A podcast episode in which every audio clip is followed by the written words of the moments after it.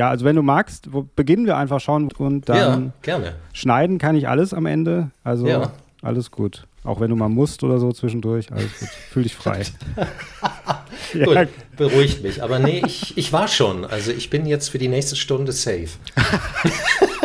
Ja, da muss ich, dazu muss ich sagen, ich arbeite nebenbei wieder als Barkeeper. Ich habe das schon echt ewig, also schon seit 13 Jahren arbeite ich auch immer nebenbei, immer mal, je Ja. nachdem nach Auftragslage Ja. in der Gastronomie.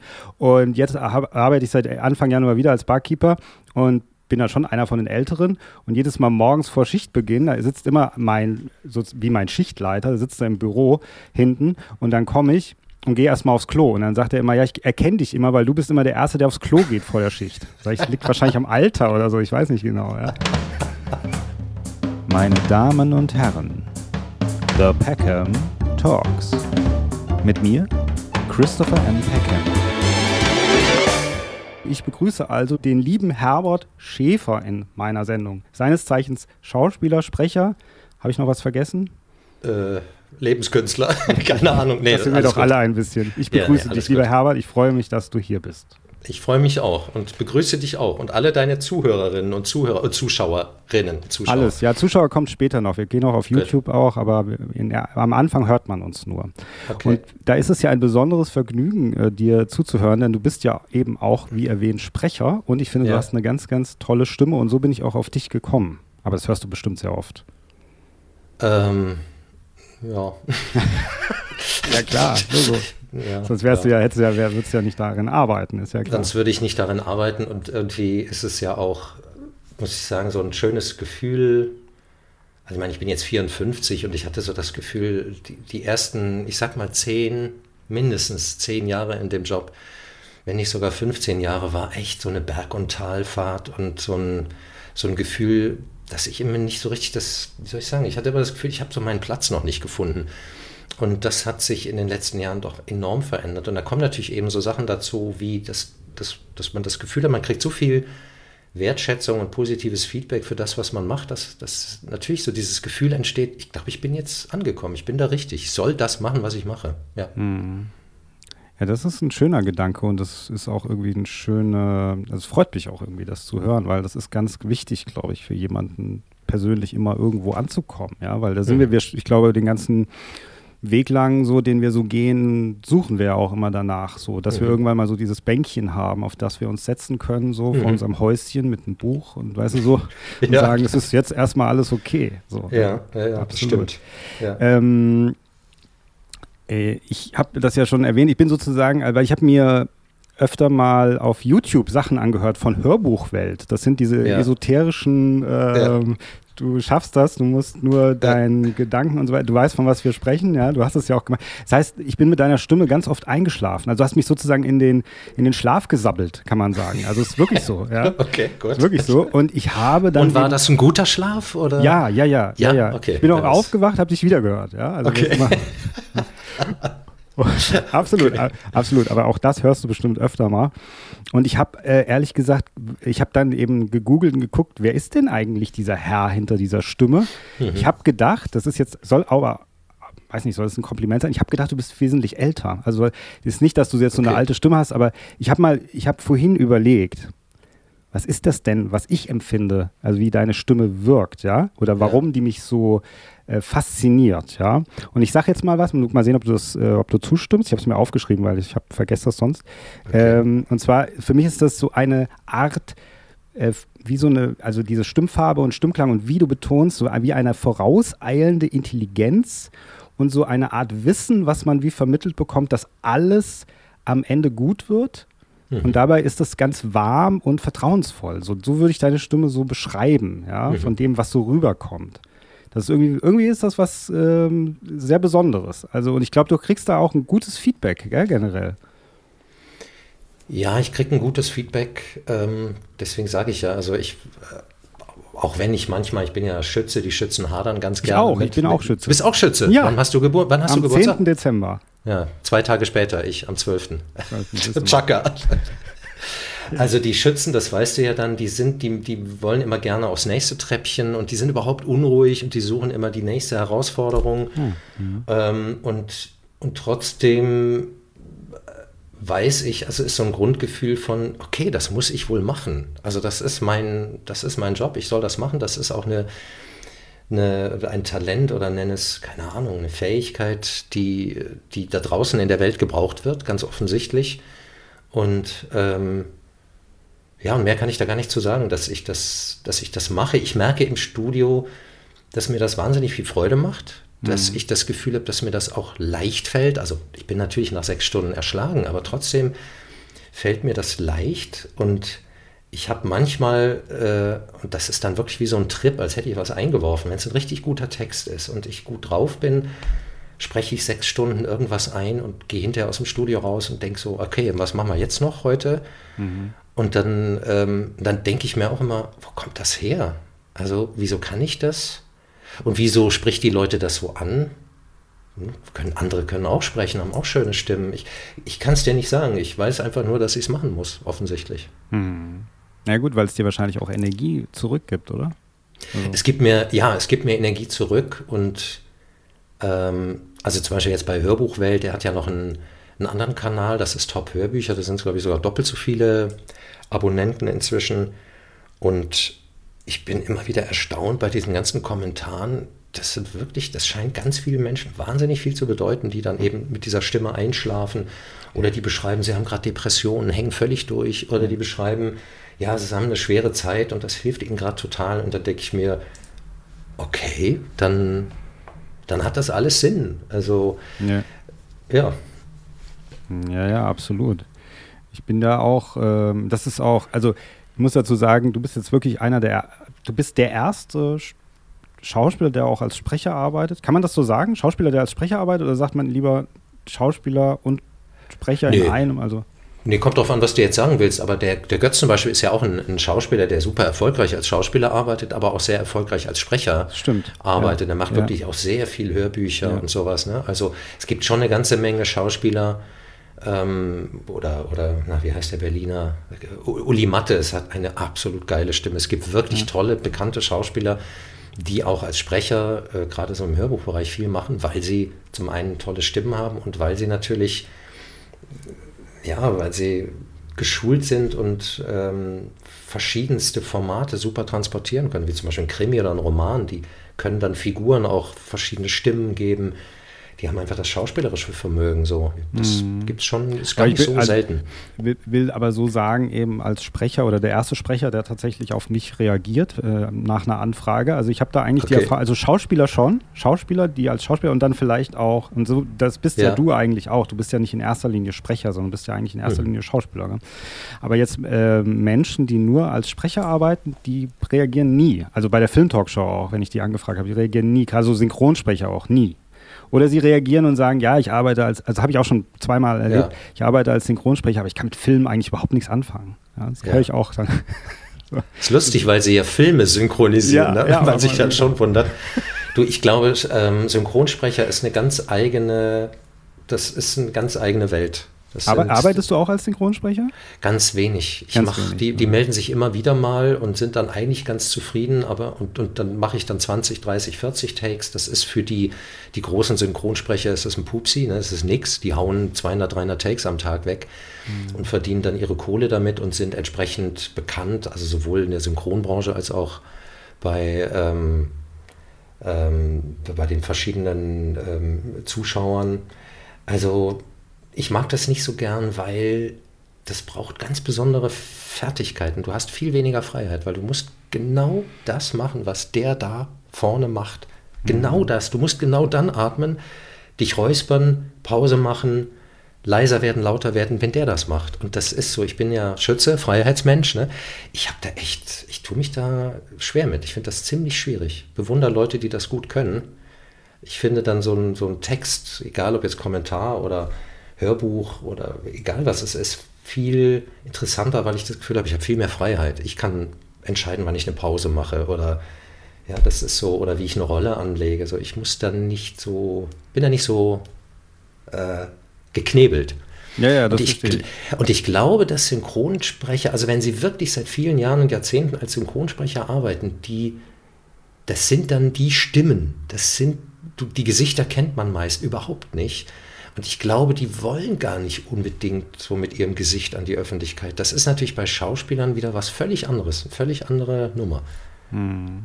Ja, gut, also es gibt natürlich so wie, ah, wie heißt er von der Bruce Willis synchronisiert hat? Manfred Lehmann heißt er so? Manfred oh, Lehmann? Kann sein, ja, weiß ich gar nicht. Ja, auch äh, äh, 20 Prozent außer Tiernahrung, auch beim Praktiker und so. Mhm. Also der hat ja früher auch äh, als Schauspieler sehr mehr gearbeitet. Ein mhm. Schloss am Wörthersee, auch so Kriegsfilme, glaube ich, mit Hardy Krüger oder so, glaube ich. Mhm. Ähm, die Wildgänse kommen oder so. Also irgend sowas. Und dann, es gibt ja schon welche, die vielleicht auch als Schauspieler gearbeitet haben dann doch irgendwie mehr. Also heute ist er ja mehr der Bruce Willis. Also ja. Bruce Willis ist auch nicht mehr im Geschäft so, ja, aber jetzt der, den identifiziert man ja eher damit dann am mhm. Ende, ja. So. Deswegen, ich bin ein bisschen ja auch dann, oder jetzt die Frage jetzt auch, äh, weil du hast ja so eine tolle Stimme. Ich meine, ich habe jetzt nicht so eine schlechte Stimme, denke ich, aber trotzdem, der ist man trotzdem ein bisschen gehemmter. Vielleicht hörst du oder generell gehst du so durchs Leben und hörst dir vielleicht andere Stimmen von anderen Menschen anders an als vielleicht so der der Normalo, der nicht sich damit beruflich auseinandersetzt? Oder, oder machst du das? Ja, na, doch, natürlich. Ähm, ich reagiere genauso wie der, wenn du schon sagst, der Normalo auf Stimmen. Das, das ist, ich glaube, das ist bei uns allen so, weil Stimme ist ja ist was ganz Essentielles, was ganz Intimes, hat ja auch was mit Stimmung zu tun, auch schon vom Wortstamm. Und ich glaube, dass ähm, wir alle auf Stimmen reagieren. Wir mögen Stimmen oder mögen sie nicht. Yeah. Und äh, das geht mir genauso. Nur, dass ich natürlich anders, äh, wie soll ich sagen, der Weg, den ich dann weitergehe, ist ein anderer. Also ich höre eine Stimme, egal ob bei einer Frau oder bei einem Mann, und denke vielleicht zum Beispiel im ersten Moment, oh, schöne Stimme oder angenehme Stimme, äh, und kann dann weitergehen. Oder aber ich kann sagen, interessant, weil die Stimme erinnert mich an den und den Kollegen oder Sprecher. Oder ich kann sowas sagen wie, boah, die ist aber wahnsinnig atemlos. Wenn ich jetzt sie coachen würde, würde ich ihr das und das empfehlen oder sagen. Okay. Also ich bin dann so, ich, ich, bei mir geht eine andere Welt auf dahinter, weil ich, mm. weil ich immer natürlich als Sprecher, als Schauspieler oder sogar als Coach dann mm, denke. Das kann man nicht verhindern. Das ist wahrscheinlich so, wie du einen Film guckst und natürlich irgendwie denkst, ah, der Schnitt, na, da war es nicht so sauber oder die Bilder sind geil oder na, das Bild funktioniert nicht so oder du kannst, du guckst es wahrscheinlich ganz anders als der Normalo. Naja, ich gucke einen Film meistens nicht so, also jetzt natürlich auch bedingt mittlerweile, weil ich sehr viel gucken muss mit meiner Filmtalkshow, da mache ja. ich viele, viele Sendungen und da muss ich immer viele, viele Sachen gucken, die ich ja nicht immer selber aussuche. Ähm, und ich lese auch viel über Filme. Also ich lese okay. viele Filme, so sagen wir es mal so. Also ich, ich, es gibt ganz viele Filme, die ich nur lese. Ja. Also ich gucke mir bei, die ganze Handlung bei Wikipedia an und dann gucke ich in den Film rein und dann versuche ich zu verstehen, was für eine Art Film das ist. Mhm. Und dann rede ich über den Film. Aber ich gucke mir nicht jeden Film von vorne bis hinten an, um dann darüber zu reden. Das okay. kommt drauf an. Und es ist ganz selten, es gibt ganz selten mittlerweile Filme, die ich so aus Privatvergnügen gucke. Also, okay. Also, ich so sagen, gucke ich, gibt es ganz, ich habe auch gar keine Zeit irgendwie, aber es passiert auch ganz selten. Es gibt auch ganz wenige, die mich wirklich persönlich so interessieren, dass ich komplett abschalte. Und dann gucke ich nicht auf den Schnitt oder irgend sowas, weißt du?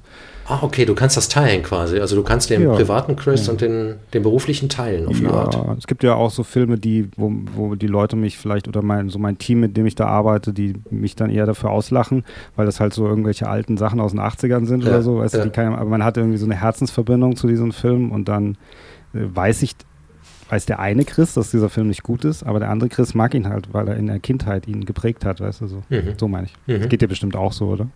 Ja, ja, also ja, verstehe ich. Ich habe, was lustig ist, ich mache seit zwei oder drei Jahren äh, sehr viel auch so Blindendeskription. Also das heißt für, für Blinde und Sehbehinderte, die den Film ja nicht sehen können oder nur äh, sehr, sehr rudimentär sehen können, die möchten dann quasi vorm Fernseher sitzen und so eine Art Hörspiel geliefert kriegen. Also die möchten erklärt bekommen, was passiert, was hat diese Hauptfigur gerade an, fährt da ein Auto vor, wer spricht eigentlich gerade mit wem, wie sieht der Horizont aus, lauter so Sachen. Also und das mache ich sehr viel und damit hat man kein großes Auditorium, weiß Gott nicht, weil das, das hören, schauen, hören ein paar tausend Menschen, halt Sehbehinderte. Hm, und trotzdem ist mein Anspruch immer, das möglichst gut zu machen.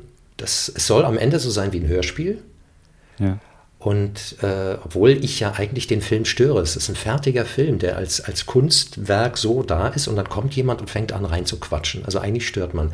Und ich versuche immer möglichst wenig zu stören und es möglichst eher wie ein Hörspiel klingen zu lassen. Und was das Spannende ist, ich schaue seitdem Filme nochmal ganz anders, weil ich sitze im Studio, ich sehe den ganzen Film, muss immer in mein Skript reinschauen und erlebe Momente, wo ich sage, boah, das ist jetzt gerade total geil gespielt, so dass ich, dass ich vergesse, meinen, meinen Einsatz vergesse.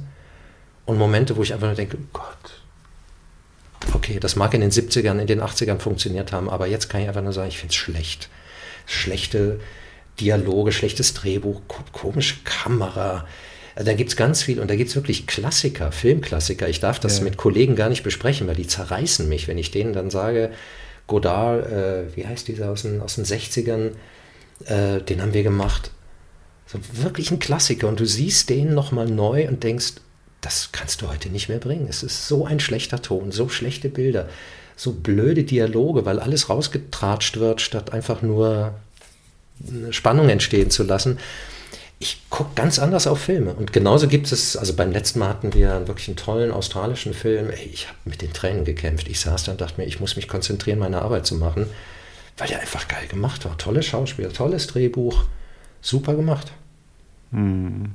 Äh, absolut, absolut. Also das, das geht mir auch ganz, ganz oft so. Ich hab, wir haben, weil du Godard sagtest, wir haben mal ähm, die Verachtung haben wir mal besprochen mhm. von Godard.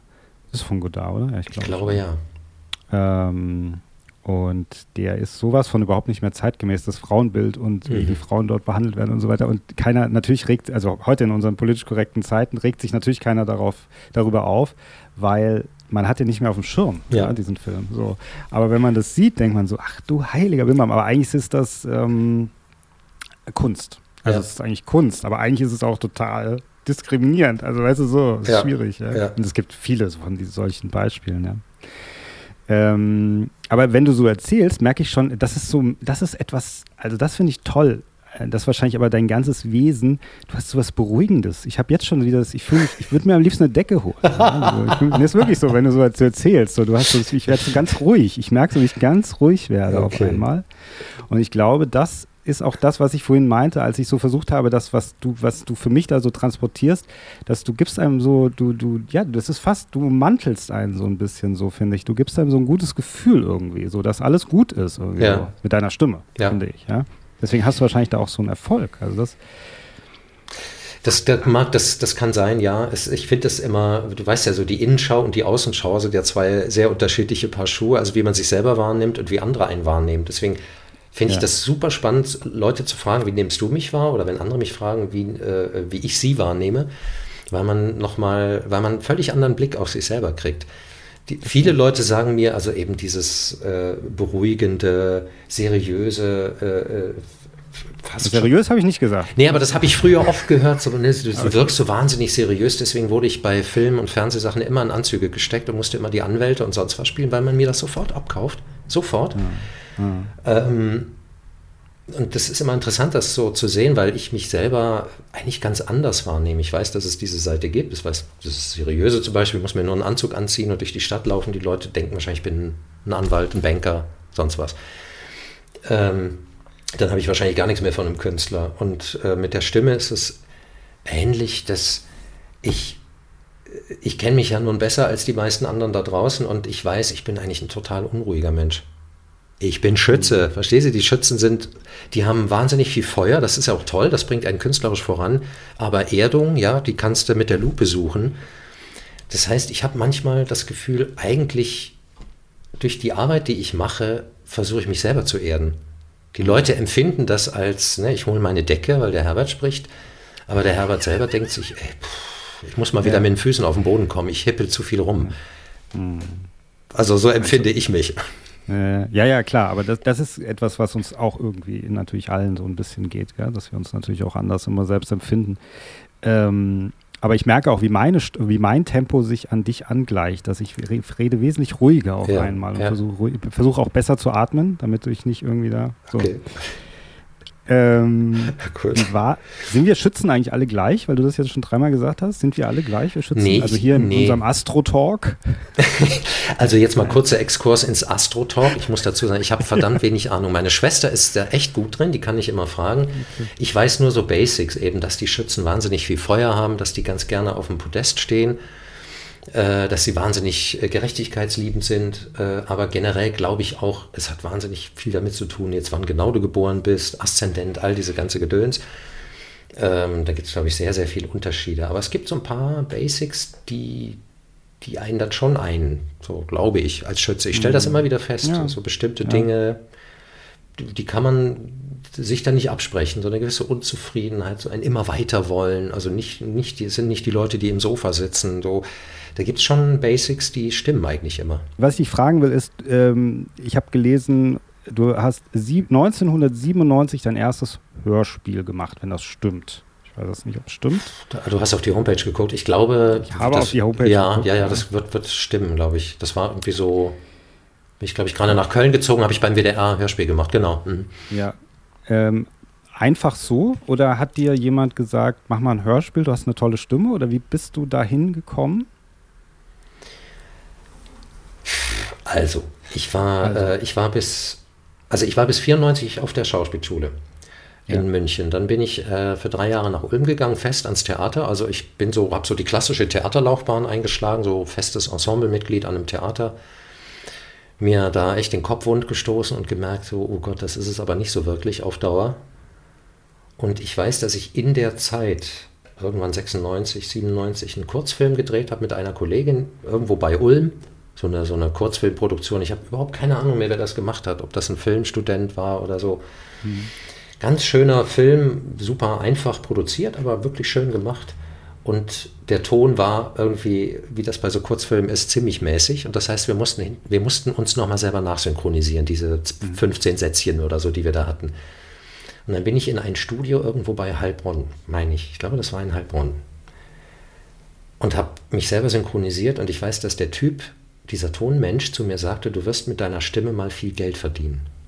Okay. Und das war total befremdlich für mich, weil ich war gerade fest am Theater. Ich war ja noch ziemlich frisch als Schauspieler. Ich hatte überhaupt keine Ahnung, was er damit meint. Ich habe mich selber so nicht, so nicht wahrgenommen. Ich habe ja auch nicht als Sprecher angefangen, sondern ganz klassisch als Theaterschauspieler. Und, und das hat sich dann erst im Laufe von vielen, vielen Jahren mehr und mehr bewahrheitet Wobei ich äh, auch sagen muss, ich habe auch den gegenteiligen Effekt gehabt. Ich weiß, dass ich noch vor 15 Jahren, na, ist noch nicht 20 Jahre her, war ich beim SWR zum Casting, also SWR Rundfunk. Als ich damals in Freiburg engagiert war, wollte ich halt auch so den Fuß reinkriegen zum SWR und da auch Hörspiele machen und Radiofeature und so, weil ich das echt immer gerne mache. Und war bei einem Casting und dann sagte mir ein älterer Regisseur, ähm, ja, tolle Stimme, kommt nichts rüber. Und diesen, diesen Satz habe ich in verschiedenen Abwandlungen immer wieder gehört. Ich schwöre es, das ist keine Koketterie, ich schwöre es. Die Leute haben immer gesagt, so bis vor 20, manche teilweise bis vor 15 Jahren, ja, super stimmt. Also alles super perfekt ausgesprochen, kommt nichts rüber. Und deswegen war ich gar nicht auf diesem Trichter, na, ich bin ja so ein geiler Sprecher, ich werde mal viel Geld damit verdienen, sondern ich war eher verzweifelt, habe mir immer gedacht, was ist eigentlich los? Warum, warum funktioniert das nicht? Oder was mache ich denn eigentlich falsch? Und dann komme ich wieder zum Schützen. Es tut mir leid, wir sind ja beim Astro-Talk. Ja, dieses, ja, ich ja. glaube, was, was uns ja auch so ausmacht, ist so dieses Gutsein wollen. Also zumindest war es bei mir so, so Fleiß. Ich habe immer meine Übungen gemacht. Tausend Sprechübungen gemacht. Ich habe mir die Texte, ja, ich habe mir Pausenzeichen reingemacht. Ich habe das richtig akribisch vorbereitet, weil ich wollte gut sein. Ich wollte keinen mhm. Fehler machen. Und das Ergebnis war, dass sie immer sagten, Stimme, super, aber ist alles so mit angezogener Handbremse, kommt nichts rüber. Mhm. Und dann war irgendwann natürlich die Verzweiflung so groß, dass ich dachte, welche Übung kann ich jetzt noch machen? Was kann ich noch machen? Bis ich dann begriffen habe, du, du sollst gar nichts machen, du sollst endlich loslassen. Hör auf, diese Zeichen zu machen, hör auf, die ständig fertig zu machen, dich 100% vorzubereiten, sondern geh mal ein Risiko ein. Geh mal einfach ins Studio und versteck dich nicht, sondern sprich mit, deinem, mit deiner ganzen Persönlichkeit. Und da fing es langsam an, spannend zu werden. Und, äh, und heute, das ist ganz komisch, das, was mir heute, was mir heute ganz viele Leute sagen, so dieses, dass meine Stimme sie so berührt, war vor 20 Jahren überhaupt nicht so. Null. Mhm. Ich finde es echt interessant, weil das, weil ich will damit auch nur sagen, dass das nicht, ist nicht einfach so vom Himmel gefallen, sondern es war echt ein, war ein weiter Weg. War Arbeit auch. Es war richtig Arbeit, Arbeit im Sinne von nicht noch fleißiger, sondern Arbeit im Sinne von alles Mögliche tun, damit ich anfange loszulassen. Ja, das ist ganz interessant, da müssen wir mal kurz drauf eingehen. Ich glaube ja, ähm, das ist, trotzdem ist es ja eine Anlage. Also ich, mhm. ich habe letztens mit dem Hendrik Marz, ich weiß nicht, ob du mhm. Hendrik Marz Klar. kennst, der ist auch in der Filmelei öfter mal und mit dem habe ich hier beim Peckhams Talk auch eine Folge gemacht über Schauspiel und Psychologie. Ja. Und da haben wir auch über Stimmen gesprochen und der hat ja auch so eine ganz prägnante Stimme, ja. finde ich. Dann haben wir auch kurz Götz Otto erwähnt, den man ja auch nicht so überhört ähm, das ist schon eine Anlage. Ich meine, es ist die Frage, wie man das rausarbeitet, so ein bisschen so rausmeißelt wahrscheinlich. Das mhm. ist ja auch der Weg, den du dann gegangen bist mhm. eigentlich, ja, dieses Rausmeißeln.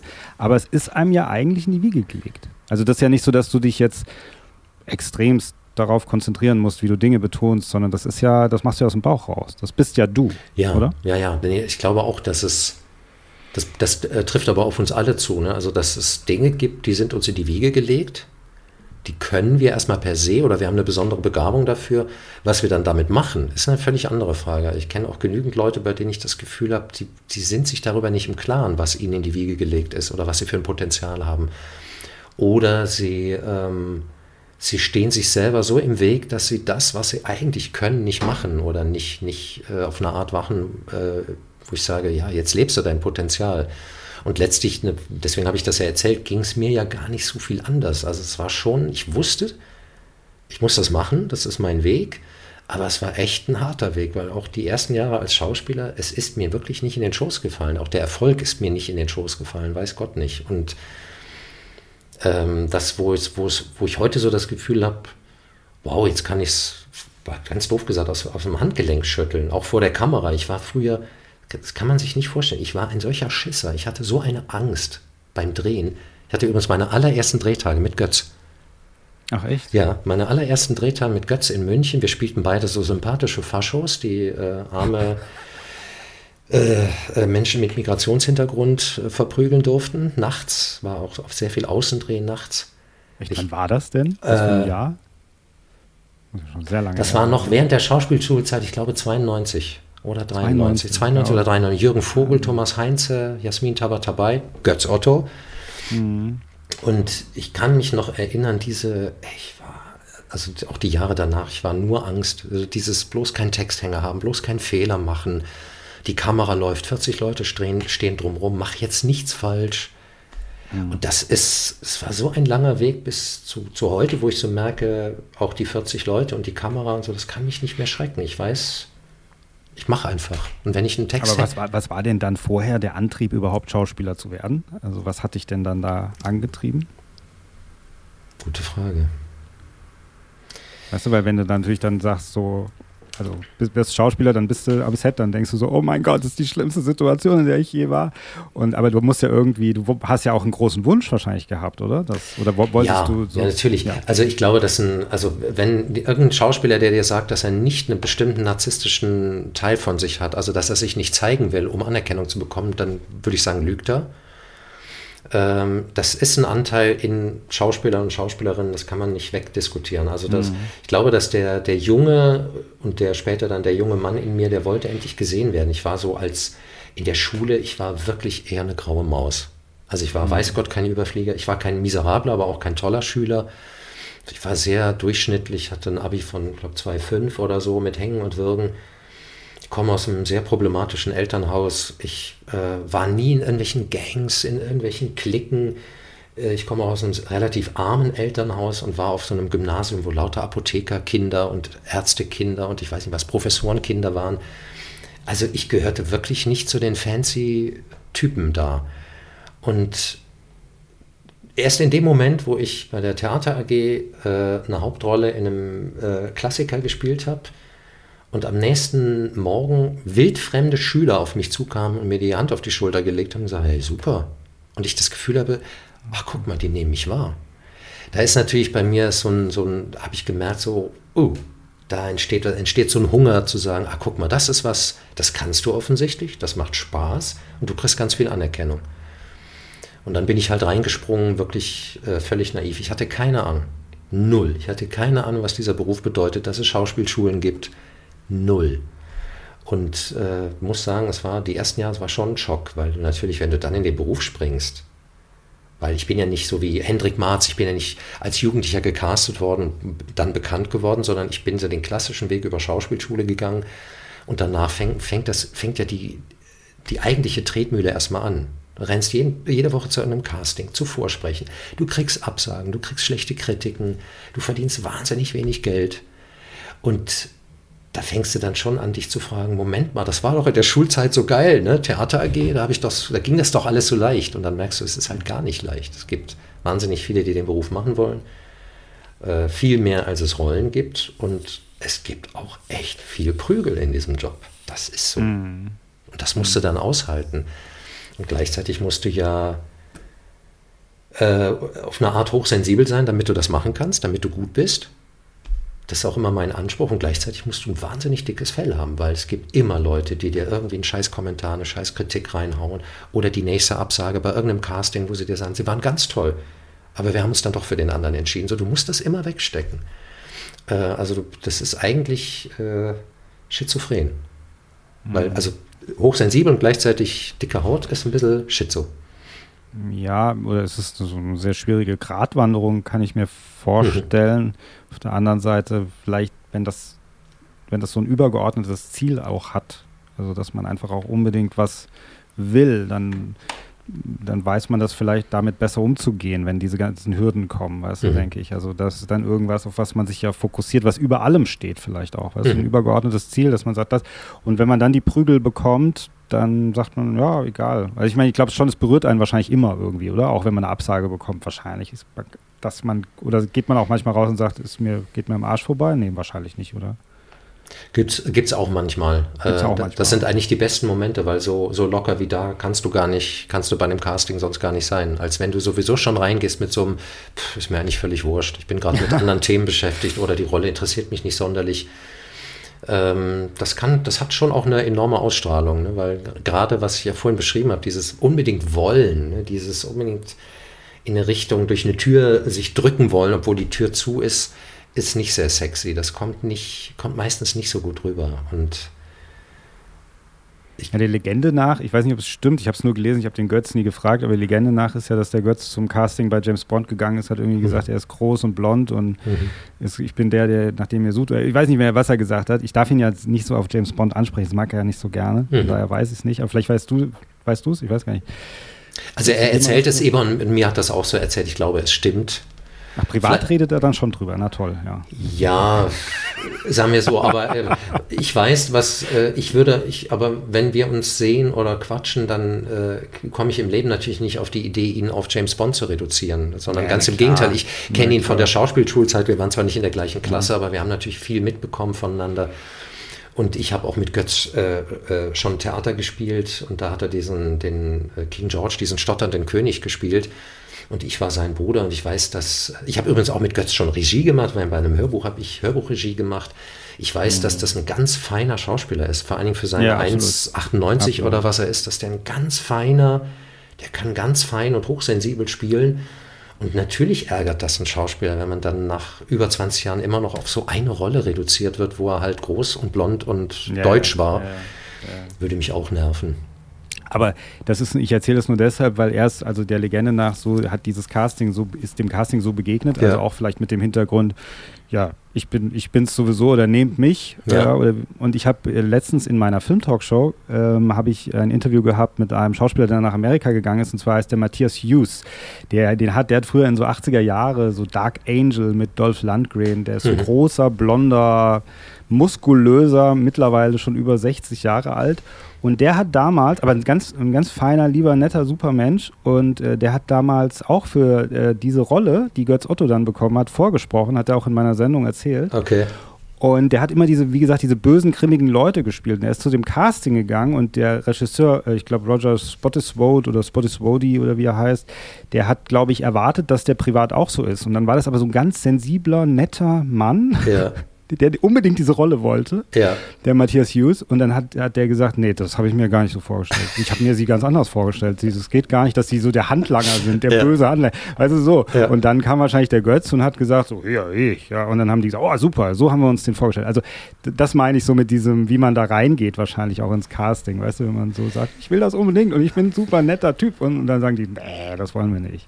Nee, ich glaube, ich glaube, dass es, in, was in dem Job einem wahnsinnig hilft, ist eine gute Portion Chutzpe. Also einfach mhm. zu sagen, ich bin hier und wenn ihr so jemand wie mich braucht, also ich bin ein Unikat, Wenn ihr so ja. jemand wie mich braucht, bin ich der Beste, weil ich bin's. Mit, mit so, letztlich hat Götz das gemacht. Ne? Er ist mit dieser Haltung rein. Also wenn ihr so jemand wie mich sucht, 1,98, deutsch, blond, äh, äh, mit so einem Gesicht, hier bin ich. Ähm, und da nicht 100.000 Worte drumherum machen und auch nicht betteln oder sonst wie und freundlich sein und nett sein, sondern einfach sagen, so hier bin ich. Das ist auf jeden Fall etwas, was dir, was dir immer hilft und was, was einem überhaupt so durch diesen Job trägt, weil das sage ich auch jungen Leuten, mir hat wahnsinnig geholfen. Ich habe mal so ein, so ein ich glaube, das war so ein äh, Filmworkshop mit einer Wiener Regisseurin gemacht. Und wir Schauspieler, wir waren nur für die, für die Regiestudenten zum, zum Anspielen, zum, zum Arbeiten da. Und diese äh, Wiener Filmregisseurin sagte zu mir, äh, sie hat eine bestimmte Vorstellung von einer Rolle. Also sie schreibt auch die Drehbücher für ihre Filme. Sie hat eine bestimmte Vorstellung von einer Rolle. Und wenn der Schauspieler zum Casting, wenn der durch die Tür kommt, weiß sie sofort, das ist der Typ, den ich suche oder das ist er nicht. Dann ist natürlich der zweite Schritt, kann der auch spielen. Wovon sie jetzt mal ausgeht. Wenn sie dann feststellt, er kann auch spielen, dann kriegt er die Rolle. Kommt der jemand rein und sie sagt, das ist nicht der Typ, den ich suche, dann kann der Purzelbäume machen, dann kann der, ich weiß nicht was da für Monologe hinlegen, dann wird sie ihn nicht besetzen. Das hat mir so geholfen. Das ist jetzt, glaube ich, auch schon 15, 20 Jahre her, weil, ich, weil mir dadurch klar geworden ist, es hat überhaupt keinen Sinn, da einen Affentanz aufzuführen, weil äh, es bringt einem nichts. Also dieser Beruf lebt sehr davon, dass du bestimmte Erwartungen erfüllst oder nicht, dass du ein bestimmten typ, bestimmter Typ bist oder nicht, dass du so und so aussiehst oder das und das ausstrahlst. Und wenn du das nicht hast, dann kriegst du eine andere Rolle, aber nicht die. Mhm. Und da bin ich auch inzwischen so, dass ich mir sage, also wenn, weißt du, so als junger Schauspieler, da, da denkt man ja, die Welt hat auf einen gewartet und vor allen Dingen denkst du, ich kann alles spielen. Das ist totaler Blödsinn. Natürlich kann ich nicht alles spielen. Es gibt ganz viele Rollen. Wenn du mir jetzt als Regisseur sagen würdest, guck mal, ich habe das und das vor, das ist so und so ein Typ, dann wäre ich so ehrlich zu sagen, das ist eine spannende Rolle, aber das, das passt nicht zu mir, das bin ich nicht. So sehe ich nicht aus, die Physiognomie habe ich nicht, die, dieses, das, das, das, passt nicht. Du musst mir die und die Rolle geben, das passt viel besser, da passe ich mhm. drauf. Und dann kann man, glaube ich, innerhalb der Grenzen, die man selber hat, kann man ganz man kann immer an seinen Grenzen kratzen. Man kann die Grenzen immer so, so einen Zentimeter wieder nach vorne schieben oder zur Seite schieben. Das ist meine feste Überzeugung. Das ist auch immer mein Wunsch. Aber es, du hast Grenzen. Ich kann nicht alles spielen. Totaler Blödsinn. Mm. Aber in so einem James Bond-Film könnte ich mir dich auch gut vorstellen. Also nicht als Handlanger, sondern ich finde eher als, als Hauptbösewicht äh, dann. Also das meine ich jetzt nicht, hm. also so, kann ich mir jetzt gerade, wo du das so erklärt hast, gut vorstellen. Aber würdest du sowas machen? Ja, natürlich würde ich es machen. Ich würde mir wahrscheinlich in die Hosen machen vor Schiss, wenn ich dann irgendwo durch die Welt gejettet werde und muss das auf Englisch machen wie Götz. Ich, lieber Götz, ich bewundere dich dafür. Der hört uns du, eh nicht zu. Der hört uns nicht zu. Also gut. Ich bewundere Götz dafür, dass er dass er, ich glaube, er hatte irgendwann mal ein Angebot, in Spanien einen Film zu drehen und kann, konnte kein Spanisch. Und dieser verdammte Mistkerl hat einfach mal in vier Wochen Spanisch gelernt. Er spricht ah, Französisch okay. fließend, er spricht Englisch, als, als wäre es ihm Krass. in die Wiege gelegt worden. Es ist schon eine Frechheit. Also da, für sowas bewundere ich ihn. Und das ist natürlich geil, wenn du dann so eine Rolle kriegst und plötzlich in ein Team mit hunderten Leuten gestoßen wirst und es ist alles Englisch und äh, da würde, glaube ich, der kleine Schisser in mir würde schon nochmal wieder sagen, äh, hallo, ich möchte nach Hause. Aber ich würde es machen, na klar. Mhm. Ja, ja, das fände ich auch toll, weil ich meine, ich habe jetzt gesehen, du hast ja sehr viel Fernsehen auch gemacht, mhm. Serien. Äh, ich habe gesehen hier Rote Rosen. Mhm. Da spielst du einen, habe ich gelesen, einen Vertriebsleiter einer Hotelwäschefirma mit Doppelleben. Was kann ich mir denn darunter vorstellen? Ein Doppelleben heißt, äh, also bei einem Format wie Rote Rosen heißt ein Doppelleben, ich war zwar die männliche, eine von den männlichen Hauptrollen für die Staffel, ja. aber ich war der Mann, der äh, unerlaubterweise zwei Frauen parallel hat. Und zwar oh. über einen Zeitraum von 15 Jahren, mit der einen Frau einen Sohn hat, der war auch, also damals sollte, glaube ich, 15, 14, 15 sein in der Serie, und mit der anderen Frau keine doch, eine Tochter, äh, aber nicht verheiratet. So, und dieses Doppelleben gab es dann 15 Jahre und das ist in einem Format wie Rote Rosen per se, dann bist du das Arschloch. Sie hassen dich alle. Es ist überwiegend, wird von Frauen geguckt, in einer bestimmten Altersgruppe.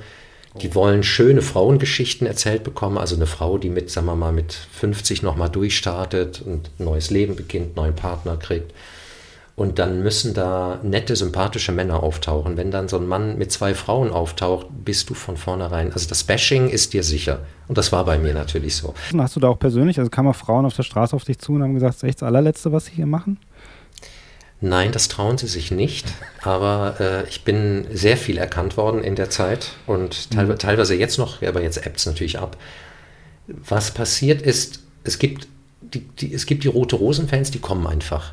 Die wollen einen kennenlernen, die sind dann ganz glücklich und wollen ein Foto machen oder so.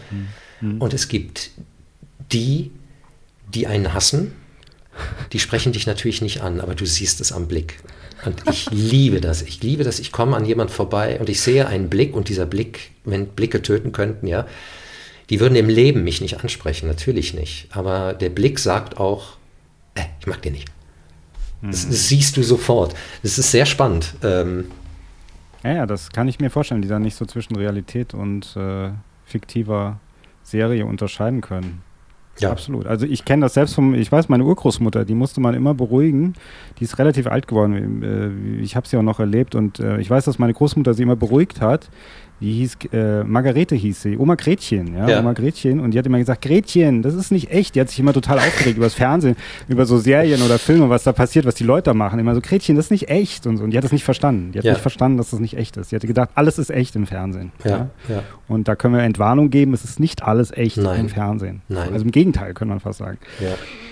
Also äh, Tatort hast du erwähnt, Lindenstraße, der Alte, also mhm. und dann alles Mögliche auch, also wirklich alles Mögliche an Serien die du äh, gespielt hast ähm, und hoffentlich noch äh, spielen wirst. Was ist, was überwiegt bei dir? Sprecheranfragen, Anfragen für oder oder Anfragen oder oder Schauspielanfragen. Du machst ja auch ganz viel Theater. Was was über, überwiegt? Hm, momentan überwiegen, überwiegen die Sprechersachen. Also letztes, ja. vorletztes Jahr, diesen, Pandemie, diesen zwei Pandemiejahren, war es so, würde ich sagen, so fast hälftig durch die Serie kam, war halt wirklich auch sehr viel Dreh dazwischen, wo ich dann auch immer gucken musste, dass ich meine Auftraggeber mit den ganzen Sprecherjobs irgendwie vertröste auf nächsten oder übernächsten Monat.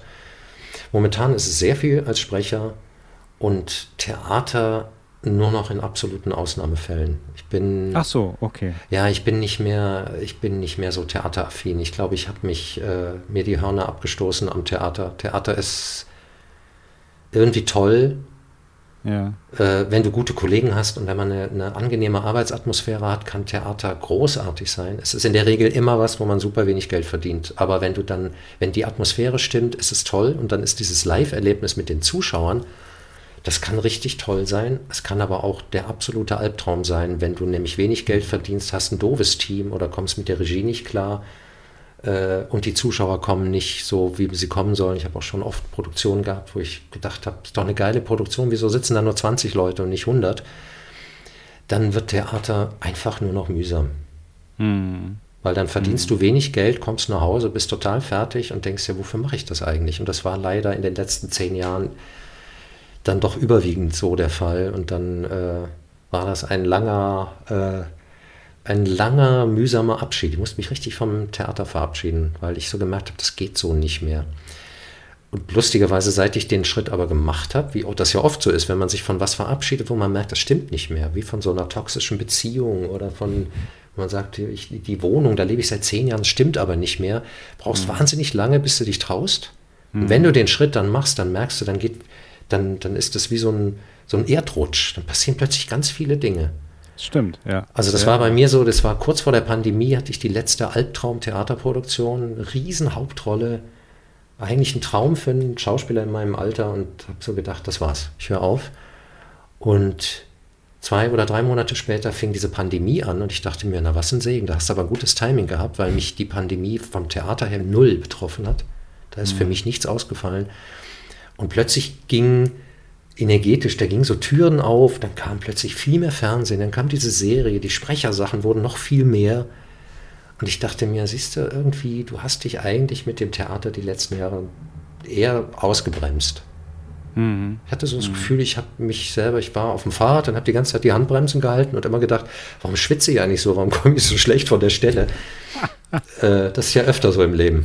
Ja, ja, na, na, klar. Ich verstehe das auch oder auch diesen Struggle, den die ähm, Theater haben. Ich finde es natürlich auch immer schwierig, dann, wenn die Leute, wenn es Leute gibt oder Künstler sagen, ich verstehe das zwar, aber wenn Künstler sagen, geht ins Theater, unterstützt das mhm. oder geht äh, in Kabarettprogramme oder so, dann denke ich, ja, auf der einen Seite schon, aber auf der anderen Seite ist es natürlich auch immer blöd, wenn man die Leute, man sagen muss, ihr müsst da jetzt, und dass man denkt, oh, ich muss noch mal ins Theater, aber ich muss sie noch unterstützen. Genau, also, das, das soll es ja eigentlich nicht sein, ja? ja? Es hat immer sowas für, man wirft den Künstlern eine Münze in den Hut oder so, ne? Ja, ja, genau. Geiler Hut genau. übrigens, fällt mir dabei ja. auf. Oh, vielen Dank, vielen Dank. Ich werde öfter mal, aber das war auch die Intention auf diesen Hut angesprochen. Ich habe, da ist so diese Signalwirkung. Also ja. wird schon gemunkelt, habe ich jetzt gesehen, ob ich SPD-Wähler bin oder Kommunist oder so. Ja. Aber ich lasse es mal offen. Ich lasse es mal offen. So, Lass es offen, ja. Solange es noch keine schwarze Liste hier gibt in Deutschland, lasse ich es noch offen, ob ich Kommunist bin oder nicht. Äh, das regelt sich dann. Ähm, aber kommen wir nochmal zurück zu deiner äh, Stimme. Was mich da interessieren würde auch, ist, als ich mit dem äh, Hendrik Marz über das erwähnte Gespräch, äh, als ich das hatte, dieses erwähnte Gespräch über, über Stimmen, Stimmfarbe oder so Anlage von Stimme, da haben wir auch über Prägung gesprochen. Er hat zum Beispiel auch gesagt, ja, er kommt aus so einer Familie, da wurde viel sich lauthals gestritten, was vielleicht auch bei ihm ein bisschen dazu geführt hat, dass er überhaupt so extrovertierter Schauspieler wurde, ja. Jetzt ist da die Frage, hast du irgendwie, also jetzt nicht, wurde in deiner Familie gestritten, das wäre jetzt nicht die Frage, sondern einfach ähm, irgendwie so einen Ansatz, wo du sagst, da habe ich das her oder da habe ich überhaupt auch dieses, die, den Wunsch, äh, Schauspieler zu werden oder auch diese Anlage meiner Persönlichkeit, meiner Stimme, meinem Ausdruck, das, was ich rüberbringen kann. Hast du da irgendjemand oder hast du irgendeine Situation oder, oder Verwandtschaft oder was auch immer, wo du sagst, da kommt das her? Nee. nee. Ich komme aus einer völlig unmusischen man könnte sagen, unkulturellen Familie. Bei uns ist keiner ins, ins Theater oder ins, äh, äh, kaum ins Museum, ins Konzert gegangen. Äh, das gab es nicht. Ähm, ich kenne das also folglich überhaupt nicht. Für meine Mutter war das auch sehr eher strange, dass der Junge jetzt Schauspieler werden will. Mhm. Sie hat mir da jetzt nie groß Steine in den Weg gelegt, aber ich kann mich erinnern, dass sie, als ich das, damit, das erste Mal damit kam, so meinte so, aber du machst doch jetzt dein Abitur, willst du nicht lieber studieren? So nach dem Motto, willst du nicht lieber was Besseres werden? Ähm, nee, in der Familie gab es da, gab es da niemand. Deswegen meinte ich auch vorhin, ich bin vollkommen naiv da reingesprungen. Ich hatte keine Ahnung, was dieser Beruf bedeutet. Ich bin kaum vorher je groß ins Theater gegangen, außer die, die ein, zwei Jahre Oberstufe, da war ich dann auch, war ich Statist, habe ganz viel nebenher Theater gespielt in irgendwelchen Laienspielgruppen. Ähm, das habe ich mir aber alles selber gesucht um zu gucken, was ist das eigentlich. Aber so familiär äh, in irgendeiner Art und Weise vorbestimmt. Hm. Komme aus keiner Schauspielerfamilie. Äh, hm. Auch nicht so die Anlage deiner Stimme? Also, dass du sagst, ja, bei uns die Männer in der Familie hatten immer eine markante Stimme oder so? Oder nee, auch nicht? Überhaupt nicht. Ich bin, ich, äh, was ich heute echt anrührend finde, ist, wenn, wenn mir ganz viele Leute sagen, dass sie zum Beispiel mit, dass sie mit meiner Stimme einschlafen. Ja. Oder sie diese Stimme beruhigt. Das hat ja fast schon was Kindliches, dass man sagt, man geht wieder in diesen Kind, ähm, zumindest Moment, äh, ähm, für Momente in den Kindstatus zurück und sagt, ich brauche das jetzt, dass mir jemand eine Geschichte vorliest, so wie als Kind. Ja. Und dass ich das offensichtlich kann, obwohl mir selber als Kind nie vorgelesen wurde. Wenn du so ein Hörbuch, jetzt sagen wir mal so ein Neville Goddard Hörbuch da einsprichst von zwei Stunden, wie, also es dauert zwei Stunden, sagen wir mal, wie kann man sich das vorstellen? Du gehst da hin, besprichst du das, wie viele Pausen machst du? Sprichst du das, also wie viel am Stück sprichst du? Also geht das an einem Tag oder wie lange da, Ja, also zwei Stunden äh, geht locker an einem Tag. Also ich bin, äh, es, es, gibt natürlich so Tagesverfassungen. Wie gesagt, es gibt manchmal Tage, wo ich mich selber wundere, weil ich das Gefühl habe, ich sechs Stunden gesprochen und will hinterher noch Freunde treffen in München oder sonst wie. Ich dann so eine Energie habe und es gibt Tage, da bin ich nach fünf Stunden durch. Das mhm. ist schon sehr, hat sehr viel mit Tagesverfassung zu tun. Aber generell kann ich, äh, ich bin ja noch so analoges Zeitalter, analog, bei CDs analog, aber äh, früher wurde in CDs gerechnet, da hat man immer gesagt, also zwei CDs schaffe ich am Tag, was, was ja ungefähr drei Audiostunden sind. Mhm. Und es gibt viele Kollegen, die schaffen auch drei CDs, da bist du ja schon bei vier, viereinhalb Audiostunden. Das schaffe ich auch manchmal, aber das ist echt hart. Also da bist du dann mhm. auch durch reine Audiostunden, die man an einem Tag aufgenommen schafft, das ich würde immer so sagen, drei bis vier kann man komfortabel schaffen. Dann kannst du genug Pausen machen. Dann kommst du auch nicht in so eine, in so eine Mühle, die nicht gut ist, weil man, die hört man. Wenn du irgendwann, dann lässt die Konzentration nach, dann wird die Stimme ein bisschen enger, mhm. weil das ist immer nicht gut. Also eigentlich sollte man sich die Zeit gönnen, zu sagen, mach ein bisschen weniger und mach es wirklich gut. So, dass, dass du immer präsent bist bei jedem Satz und bei jedem Kapitel. Also zwei Stunden Goddard, da brauche ich dann halt drei, maximal vier Stunden im Studio. Mhm. Denkst du eigentlich, ähm, also gehen Menschen eigentlich aus deiner Sicht bewusst, sehr bewusst mit ihrer Stimme um oder gehen oder ist Menschen das generell nicht so bewusst? Weil ich habe manchmal das Gefühl, es ist ihnen nicht so bewusst, wie sie mit ihrer Stimme umgehen. Nee, ist ihnen auch nicht. Also was sie damit auch alles transportieren können und so mhm. weiter, weißt du? So meine ich, jetzt im Alltag. Nee, ist ihnen auch nicht. Also es ist, ähm, ich habe mal eine Zeit lang, das war sogar einige Jahre, habe ich äh, so ein, zweimal im Jahr habe ich für eine, für eine Unternehmensberatung gearbeitet, die sitzt in Frankfurt. Ui, jetzt rauscht hier Blaulicht vorbei. Ja, so das eine, bringt ein bisschen urbane Stimmung. Ja, das wollen wir doch. Wir wollen das pure Leben. Ja. Also da habe ich für so eine Unternehmensberatung gearbeitet und habe dann immer wieder so Coaching-Einheiten gemacht. Und da gab es, was ich am, am liebsten gemacht habe, war reines Face-to-Face-Training. Gibt es leider nicht viel, weil das besonders teuer, weil du ja wirklich zwei Mitarbeiter von, von sagen wir mal, von PricewaterhouseCoopers oder so hast und zwei Trainer, zwei Coaches. Das ist dann, das ist ziemlich teuer, aber macht wahnsinnig Freude, weil du mit den Leuten richtig detailliert arbeiten kannst an Stimme, Sprache, Rhetorik, Blickkontakt, Gestik, Mimik, also Auftreten und Wirkung.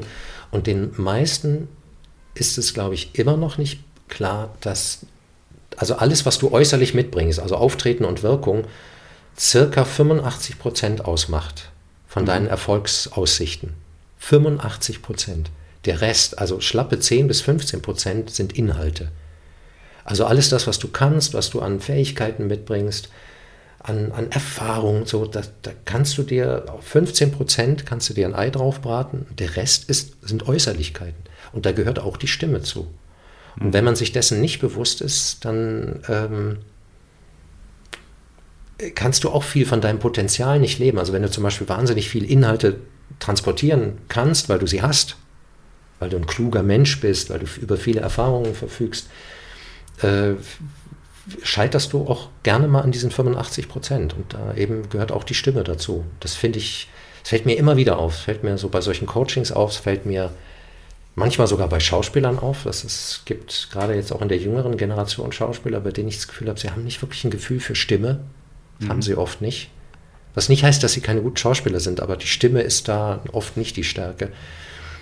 Äh, und auch so, weil du mal fragtest, so wenn ich so durch die, durchs Leben laufe, ähm, fällt mir immer wieder auf, wie, wie atemlos viele Menschen sprechen. Mhm. Ähm, was meinst du mit Art, dass sie sozusagen, während sie, dass sie so hastig dass sie, so dass sie relativ, dass sie eigentlich schneller sprechen, als sie denken können, beziehungsweise schneller sprechen, als ihr Mundwerkzeug nachkommt.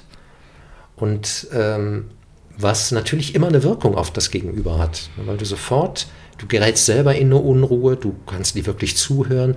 Dieser Mensch ähm, wirkt auf dich in einer bestimmten Art und Weise, die eben den Inhalten, die derjenige vielleicht ja transportieren will, total äh, entgegenwirkt.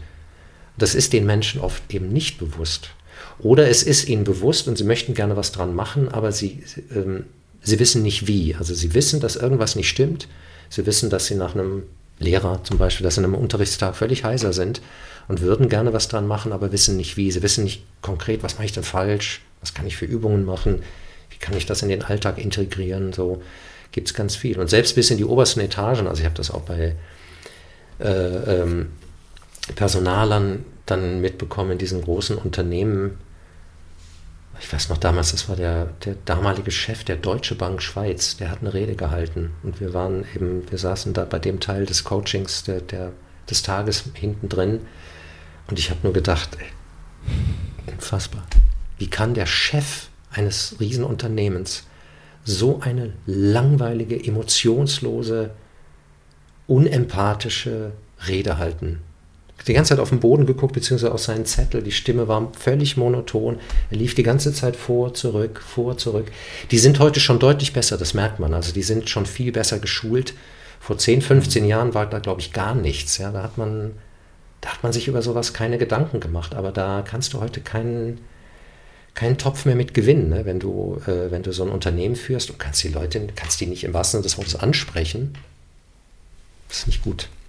Aber kann man denn aus jedem was machen? Also stimmlich? Kann man aus jedem, auch jemand, der eine kleine Piepsstimme hat oder so, kann man aus jedem was machen?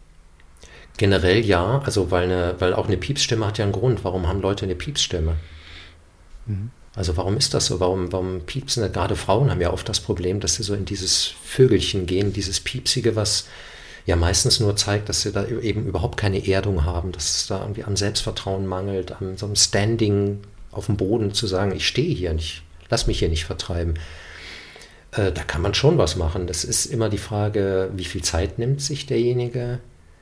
Ähm, will derjenige da überhaupt dran? Weil ähm, das kann auch ganz gern mal so ans Eingemachte gehen. Weil ich bin dann auch so jemand, ich spreche so Dinge auch an. Ich mache dann nicht nur einfach Stimmübungen mit so Leuten, sondern ich, ich spreche bestimmte Themen an. Wenn ich vermute, dass derjenige eigentlich äh, gar nicht wirklich raus will in die Welt, dann spreche ich das an. Das ist dann auch nicht immer angenehm. Mhm. Und ähm, aber ich glaube, das ist dann das Einzige, was auch hilft, dass man den Leuten sagt, ich habe das Gefühl, das hat bei Ihnen die und die Ursache, die liegt noch viel tiefer. Wollen Sie da dran oder wollen Sie nicht dran? Oder wollen Sie jemand anderen konsultieren, der Ihnen vielleicht da besser helfen kann? Aber du hast eben auch, weil du das jetzt eben sehr schön da über Sprache äh, erzählt hast und referiert hast, äh, auf deiner, ich glaube, auf deiner Facebook-Seite steht ein Zitat von Willemsen, von Roger Willemsen, die Sprache oh ja. muss ja nicht gesprochen, sie muss bewohnt werden. Mhm. Das ist eigentlich genau dieses Ding, ja? dass mhm. man eigentlich auch dieses Bewusstsein, das ist ja auch dieses Bewusstsein dafür, für Sprache. Ja. ja. Findest du eigentlich, mal ganz am Rande, ist Deutsch eigentlich eine schöne Sprache? Weil viele finden sie ist ja, oder man sagt ja, Menschen aus anderen Ländern finden Deutsch nicht so schön. Ja. Wie findest du das? Da bin ich viel zu, äh, bin ich viel zu wertend, weil ich natürlich, ich bin ein Sprachfetischist und ich bin Deutscher, ich bin mit dieser Sprache aufgewachsen und das ist meine Heimatsprache und natürlich finde ich sie schön. Ich finde nicht, ich finde oft nicht schön, wie Menschen mit dieser Sprache umgehen. Das ist eine andere Sache, aber ich finde an sich ist das eine wahnsinnig schöne Sprache. Ich habe auch natürlich als vom Theater kommt eine Schwäche für klassische Sprache, für die großen Klassiker der Weltliteratur, ähm, auch wenn sie heute von wenigen eigentlich nur noch wirklich verstanden werden. Aber natürlich ist es toll, das ist eine unglaubliche archaische Ästhetik. Also das, das, das gefällt mir schon. Ich kann aber auch mit anderen Sprachen viel anfangen. Ich finde Spanisch wahnsinnig schön. Ich finde Italienisch eine unfassbar schöne Sprache, weil sie so unglaublich theatralisch ist. Da muss ich nur hier bei uns äh, zum Vicolo gehen und dann Espresso trinken. Das ist Theater pur, was da stattfindet. Ja. Es ist ja. wirklich Theater at its best. Hm. Ich finde Französisch äh, eine unglaublich schöne Sprache. Ähm, ich glaube, ich, ich finde übrigens Russisch, ja, das darf man ja heute gar, momentan gar nicht so wirklich sagen. Russisch hat wahnsinnig schöne Elemente in der Sprache, die sind ja. ganz weich. Mhm. Ähm, hat, ist erschreckend, was, zu was Russen fähig sind, aber wenn man die Sprache, denkt man sich, es ist eigentlich eine unglaublich schöne Sprache und ich glaube auch eine sehr reiche Kultur. Ja, aber das könnte man, wie gesagt, das ist ja dieses erschreckend, zu was auch Deutsche fähig waren. Oh ja, ja. Und dann die deutsche Sprache, dieses ja, also so dieses so was wir denken, wie das äh, ausländische Leute hören, ja, ja so, dass ja. wir so abgehackt sprechen. Ich habe aber, ich frage öfter mal, wenn ich jemanden treffe, der tatsächlich kein Deutsch versteht, irgendwie von Freunden, irgendjemand, und dann egal aus was für einem Land, frage ich immer, wie er das empfindet, wenn ich spreche. Und meistens kriege ich immer da das Feedback, dass sie sagen, ja, es klingt nicht so, dieses, nicht dieses Klischee. Also es sind, nicht jeder Deutsche spricht auch gleich. Ja. Also der eine hat einen anderen Singsang als der andere. Es ist nicht, dass mhm. wir alle immer so Rotzda, Wurstokba, also so reden wir ja nicht alle, ja? Nee. Nein, natürlich nicht. Und mhm. wenn du dir, wenn du dir heute ähm, die Reichsparteitagsrede von, von, äh, von unserem guten Adolf anhörst, dann wirst du dich auch wundern, weil weil, weil man gar nicht mehr verstehen kann, wie Millionen Menschen da in Tiefschlaf fallen konnten dabei und das Gefühl hatten, das finden sie geil. Weil heute, das ist ja, man, man sieht das, man hört das und denkt sich, das ist doch Affentheater. Ja, ja. Eine wahnsinnig künstliche Sprache. Ich rede gar nicht von Inhalten, aber die Art, wie gesprochen wird, die Körpersprache, es ist eine Mischung aus lächerlich und absurd. Mhm. Äh, und ich glaube, das kannst du mit jeder Sprache machen. Du kannst jede Sprache verhunzen. Und du kannst äh, Natürlich, wenn du sie mit Hass füllst, kannst du auch jeder Sprache, ähm, mit jeder Sprache das Gegenteil ja, erzeugen ja. von dem, was du eigentlich willst. Also das geht. Absolut, absolut. Ich meine natürlich auch so, das habe ich auch überlegt, vom, wie man äh, manchmal so Singsang oder Sprache übernimmt, also auch in Beziehungen oder so. Also ich will jetzt nicht, wie komme ich jetzt von Hitler auf Beziehungen, aber ich meine einfach so. ja, ich bin nicht sehr gespannt auf den Bogen. Gut, das sind auch persönliche, subjektive Erfahrung, ja, ja. Äh, Erfahrungswerte. Nee, aber dass man manchmal solche Sachen übernimmt, auch zum Beispiel von Partnern oder von äh, Freunden oder, ja. weißt du, so ein Singsang auch. Nicht nur Wörter, die man benutzt, das kennst du bestimmt auch, gell? Das ist ein bisschen wie wenn Hund und Herrchen sich angleichen. Ja. Sondern auch so ein bisschen dieses, wie man Sachen betont auf einmal, gell? Ja. Das gibt's auch. Du, Dialekt ist ja nichts anderes.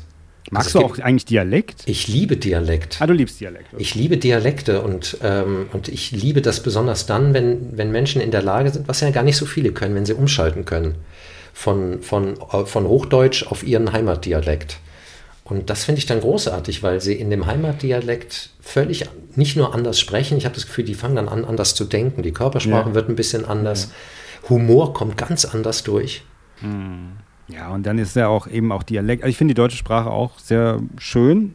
Also ja. Es gibt viele Wortbegriffe auch oder wie man es sagen. Also das ist sehr vielfältig, finde ich. Bestimmt andere Sprachen auch, aber ich bin überhaupt kein, das ist, ich meine, weil wir haben ja sehr viele Anglizismen. Es gibt ja auch Generationen, die sprechen noch sehr, also viel stärker in Anglizismen, als mhm. wir es uns je hätten vorstellen können. Mhm. Das finde ich ähm, schwierig, ja, aber gut, jeder, wie er sich wohlfühlt, ja. ja. Ähm, aber die Identität halt, also die Identität auch des Dialekts, sage ich mal. Das ist hier, ich bin hier aus Hessen, ja, mhm. so hessisch, Odenwald. Der Götz kommt ja auch aus eben mhm. Offenbach, ist er mal, also muss man sagen, leider aus Offenbach, äh, aber Dietzenbach groß geworden. Dietzenbach, ja. Ja, mhm. Dietzenbach. Und äh, wenn man in Odenwald fährt, dann hat man halt diesen Dialekt. Und irgendwie ist das aber auch äh, etwas, was ich eben, wenn ich im Ausland bin und höre jemanden aus meiner Gegend, dann fühle ich mich ja irgendwie ein bisschen zu Hause. So, es ist halt mhm. halt einfach so, ja. Also ja. wenn er auch eben wie einen hessischen Akzent hat, Dialekt hat, ja. Mhm. So, das ist also auch Identität. Sprache ist ja irgendwie Identität. Sprache ist Identität, natürlich. Ja. Ja. Ähm, denkst du eigentlich, die Sprache verändert sich also man sagt ja, die Sprache verändert sich im Alter so, oder die verändert sich die ganze Zeit. Hat sich das bei dir auch, also spürbar? Ich meine, sie hat sich wahrscheinlich ein bisschen, also der Singsang, die, die, der Tonfall vielleicht, aber so, dass es dir extrem auffällt, wenn du vielleicht auch Sachen von früher hörst? Ja, die Sprache hat sich, also du musst dir bloß mal, ähm, du musst dir bloß mal so eine, ich sag mal, eine Nachrichtensendung oder eine, eine Fernsehdokumentation mit Offsprecher aus den 60ern anhören. Mhm. Da hörst du noch, ich sag jetzt mal ganz hart, die Nazispreche. Die haben wirklich dann noch, da wird immer noch der Kommentar ist so gesprochen.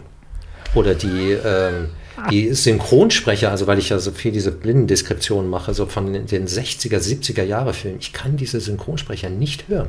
Mhm. Früher als Kind waren sie mir total vertraut, inzwischen kann ich die nicht mehr hören, weil die haben so eine harte Art zu sprechen. Das ist wirklich, das hält man kaum aus. Ja. Das ist eine, die sind, das ist noch alte Schule.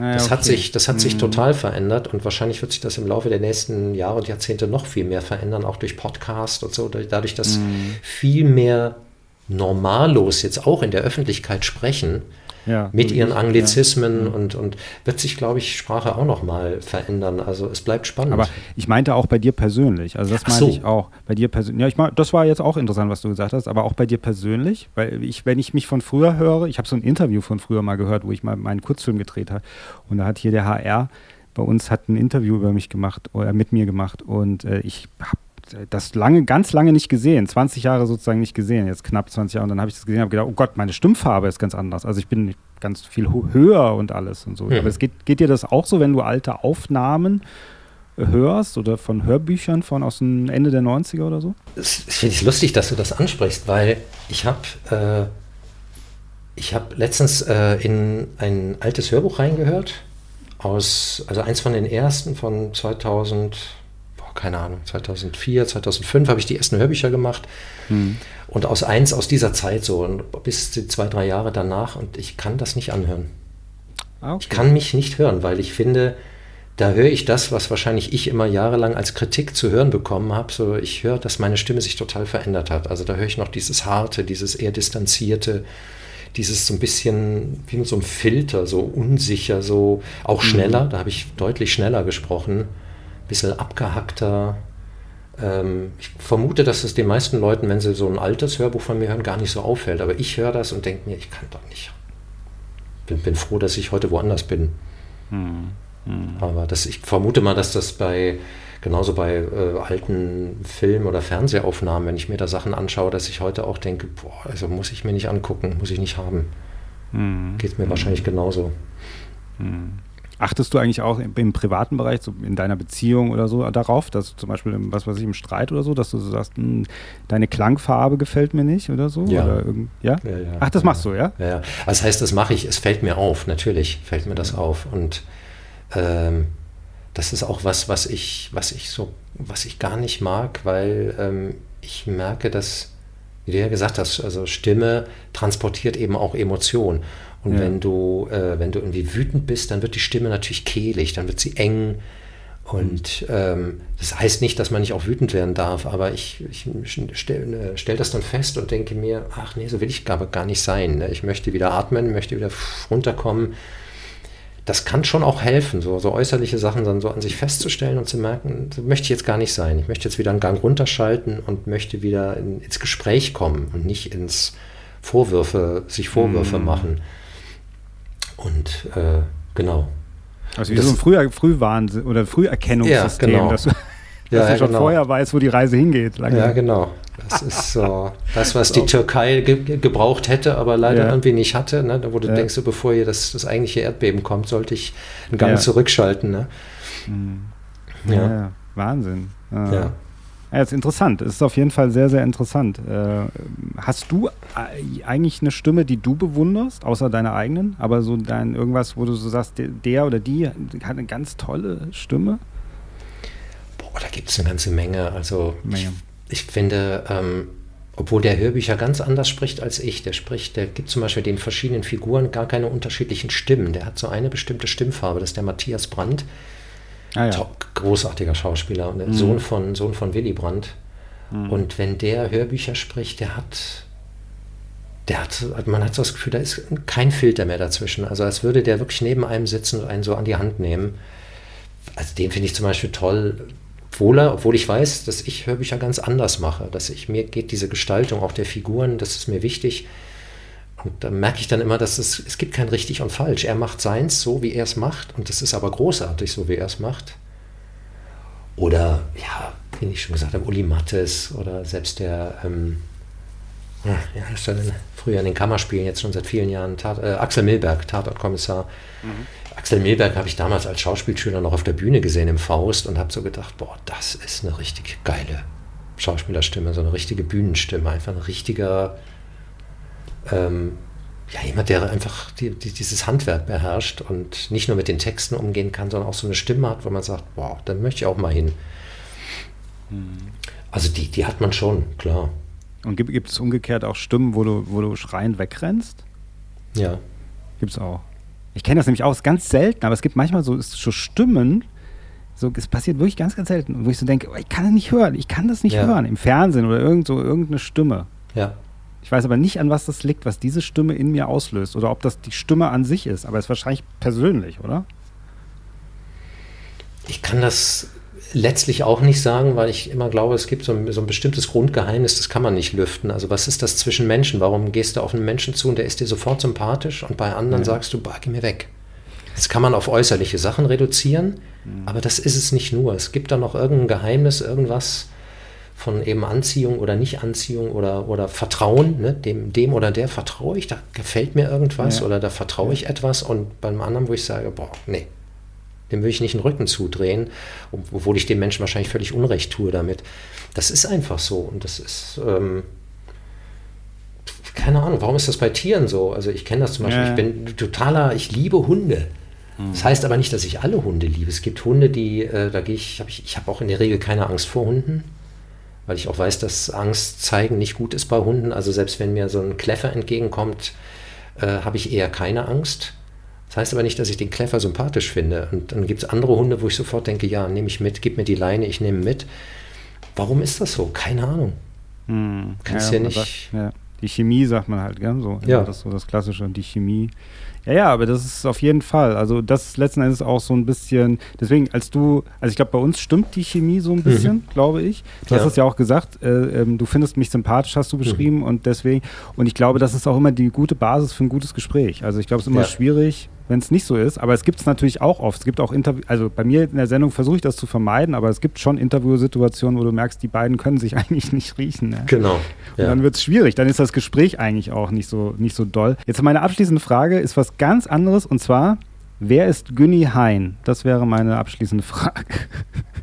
Oh, da machst du aber ein Fass auf. Oh, da mache ich ein Fass auf. Naja, ich jetzt finde, zum Schluss mache ich, ich, nochmal ein finde, Fass auf. ich finde, Günni Hein solltest du mal extra zu einem Podcast einladen. Du wirst viel zu lachen haben, das schwöre ich dir. Okay. Günni Hein ist äh, ein. Günni Hein ist ein Typ, der irgendwann mal entstanden ist vor ein paar Jahren durch Zufall. Wobei ich glaube, ursprünglich ist er entstanden durch Sebastian Schipper. Sebastian Schipper ist ein ganz bekannter Filmregisseur inzwischen. Mit dem war ich zusammen auf der Schauspielschule und wir sind Mhm. irgendwann in irgendeiner Schauspielschulnacht, ich weiß gar nicht mehr, wo wir da saßen, saßen wir stundenlang zusammen und Sebastian hat immer so seinen Bauch so vorgewölbt. Ich weiß nicht, warum er das kann, der ist total schlank, sodass er plötzlich so eine Bierplauze hatte. Und einer von uns war Günni und einer war, weiß nicht mehr wie. Und dann haben wir so dummes Zeug geredet, wie eben so zwei Typen, die mit der Bierflasche in der Hand am Campingplatz sitzen und die ganze Zeit äh, dummes Zeugs übers Leben resonieren. Und der ist mir vor ein paar Jahren wieder eingefallen und dann ist der Günni wieder auferwacht. Günni hat so eine komische, so eine Art Porsche-Brille, aber das billige, dieses billige Imitat einer Porsche-Brille. Sollte eigentlich ein, so ein Oberlippenschnurrbart kriegen, weil ich das besonders lustig fand, aber das war dann maskentechnisch schwierig und hat die immer gleiche Lederjacke an, damit man ihn halt erkennt. Und Günni spricht tiefstes Kölsch und hat ein ziemliches Alkoholproblem.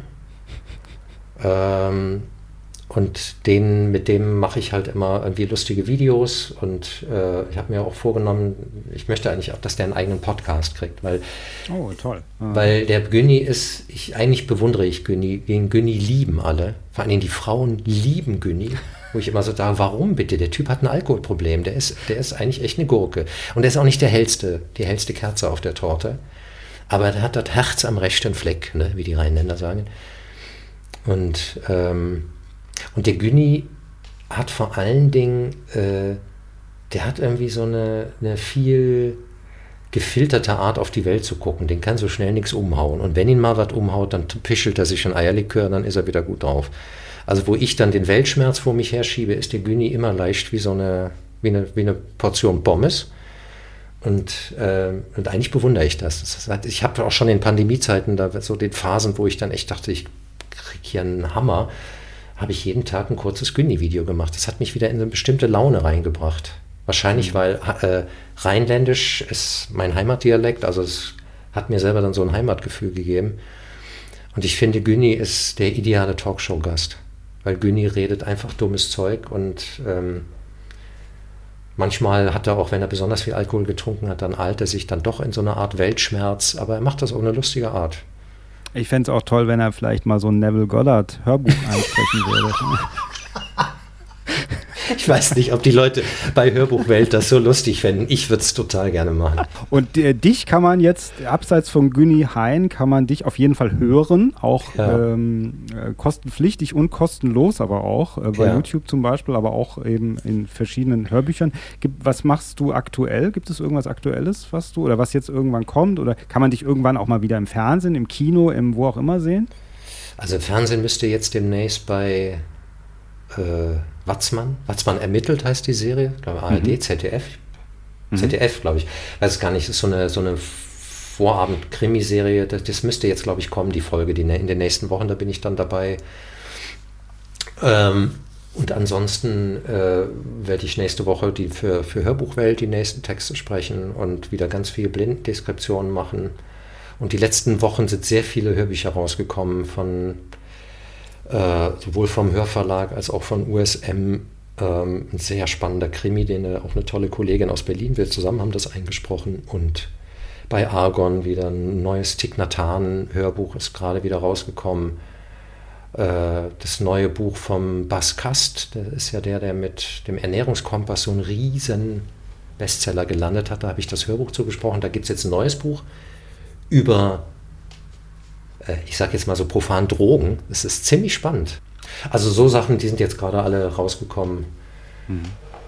Oh, und ansonsten lasse ich mich mal überraschen, was das Okay. Jahr sonst Okay. noch bringt. Okay. Ja, hoffentlich im, im, vielleicht im nächsten James Bond-Film. Die Reihe wird ja auch jetzt gereloadet, sozusagen. Schauen wir erstmal, wer der nächste James Bond wird und Ja, ob es sind dann. schon ein paar Gerüchte da, wer es Ja? sein könnte. Ja. Okay. Und so, von daher. Aber oder, oder vielleicht, du, also ich habe nicht nur Bösewicht gesagt, du könntest natürlich auch noch James Bond spielen, finde ich. Nee. Nee. Ich bin kein, ich bin kein, äh, bin kein Brite, das, ist, das geht gar nicht. Okay. Das ich bin, funktioniert ich bin ja nicht. halber Brite, von daher könnte ich vielleicht das machen. Du könntest dich bewerben, du wärst vom Alter, glaube ich, auch noch so gerade drauf. Ich bin schon Nee. zu alt, das Ja, geht schon nicht ich bin mehr. auch schon zu alt, glaube ich. Ne? Okay. Kann man sehen, aber vielleicht irgendwas oder vielleicht, der Götz kann vielleicht auch irgendwas drehen, mal sehen. Der hat vielleicht noch Kontakte zur, zur Barbara Broccoli, vielleicht.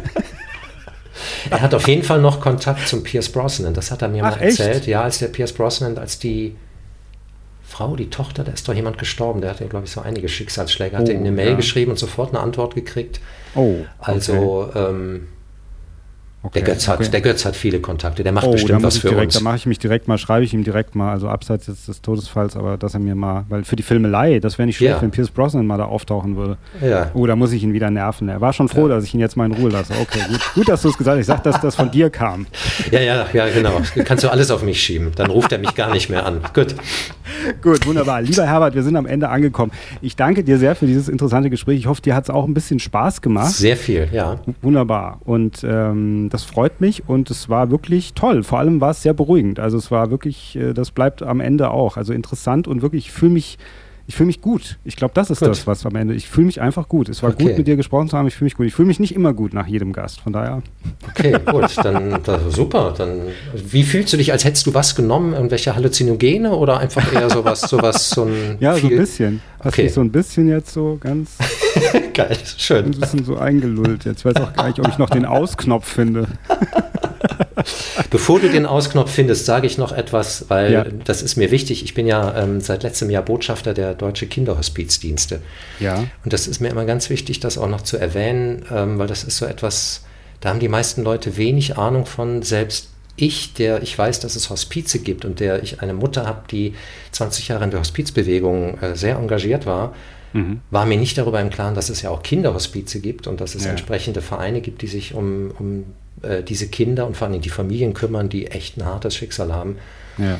Und die deutsche Kinderhospizdienste, die ich da als Botschafter unterstütze, die äh, sind auf, glaube drei Viertel dessen, was sie an Arbeit leisten, ist Spenden, auf Spendenbasis. Sind nicht, das zahlt nicht die Krankenkasse. Die Krankenkasse zahlt wohl so 25, 30 Prozent. Den Rest müssen sie über Spenden reinkriegen. Deswegen nutze ich jede Gelegenheit, Menschen dazu aufzufordern, einmal auf die Seite der Deutsche Kinderhospizdienste zu gehen, zu gucken, was die da so machen. Ich finde, dass die großartige Sachen machen mit ganz viel Ehrenamtlichen und dass es sich immer lohnt, denen ein paar Euro rüberwachsen zu lassen, weil die Super. brauchen das Geld dringend. Ah, da werde ich auch noch einen Link äh, drunter Mhm. setzen, auf jeden Fall. Mhm. Das mache ich. Und äh, in diesem Sinne sind wir, wie gesagt, am Ende. Und vielleicht sehen wir uns eines Tages und hören uns, also nicht nur ich dich, sondern auch vielleicht wir uns gegenseitig noch einmal wieder. Wer weiß. Kö- Könnte passieren. Und wenn du Könnte Günni passieren. einladen möchtest, dann Ja. meldest du dich bei Günni. Der hat ja Mach eine eigene. Facebook-Seite und Achso, lädst ihn ein. kann ich ja nochmal dann Genau. direkt gleich. Und wenn er gerade nüchtern ist, antwortet er auch. Das ist schön. Um die, um die Uhrzeit, also jetzt mittags, wie stehen da die Chancen, dass er noch nüchtern ist? Es könnte sein, dass er jetzt gerade aufsteht. Jetzt und, gerade auch äh, okay. Noch gerade kriege ich ihn jetzt. Ja, und seinen Pegel aber wieder füllen muss, weil sonst sind die Tage, glaube ich, sehr anstrengend für ihn. Okay, der Arme. Also ganz offiziell, bleib noch kurz dran. Vielen, vielen Dank und Ja. vielleicht bis zum nächsten Mal. Ich wünsche dir was. Ja, mach's gut. Danke, ich dir auch.